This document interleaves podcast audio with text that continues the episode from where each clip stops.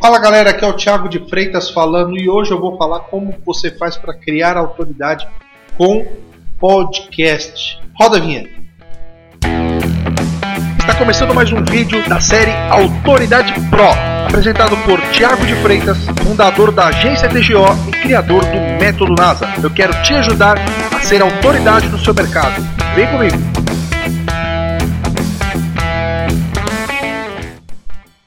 Por isso, esse episódio de hoje, você não está vendo meu rosto, você está apenas ouvindo o que eu estou passando, e esse é o efeito que o podcast gera quando para sua audiência, né, para as pessoas que te acompanham.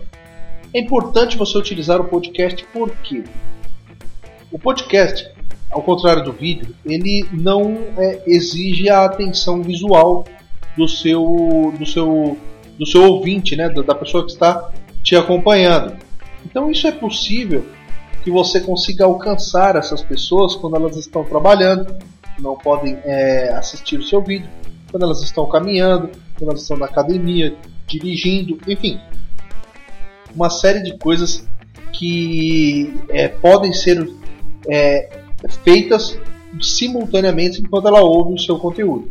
E isso é importante para muito, muitas pessoas, muitos, muitos consultores, corretores, pessoas que realmente podem utilizar o áudio, né, que não precisam tanto do apelo visual para se comunicar. E isso é legal, porque, por exemplo, eu tenho aqui o nosso podcast do Autoridade Pro, se você não seguiu ainda, se inscreva-se lá no iTunes e, e avalie.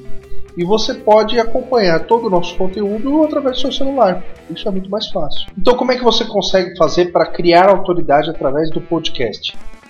Bom, a primeira coisa que você precisa pensar um pouco é, estrategicamente antes de começar a gravar, antes de começar a fazer, porque você não pode contar muito com o apelo visual. Então, por exemplo, clique no link que está aqui na tela, esse tipo de, de mensagem você já não vai poder utilizar. Isso é entre algumas coisas.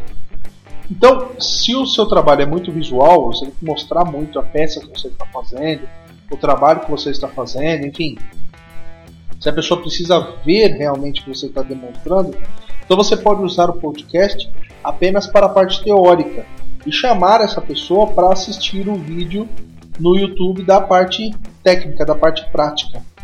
Né?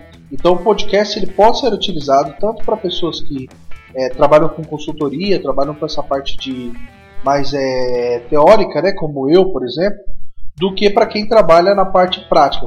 por exemplo, se você é um um, um mecânico de carro.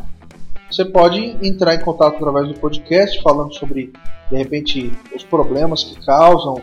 Eu posso explicar aqui por que, que acontece um determinado problema, mas sem precisamente mostrar o que eu estou falando.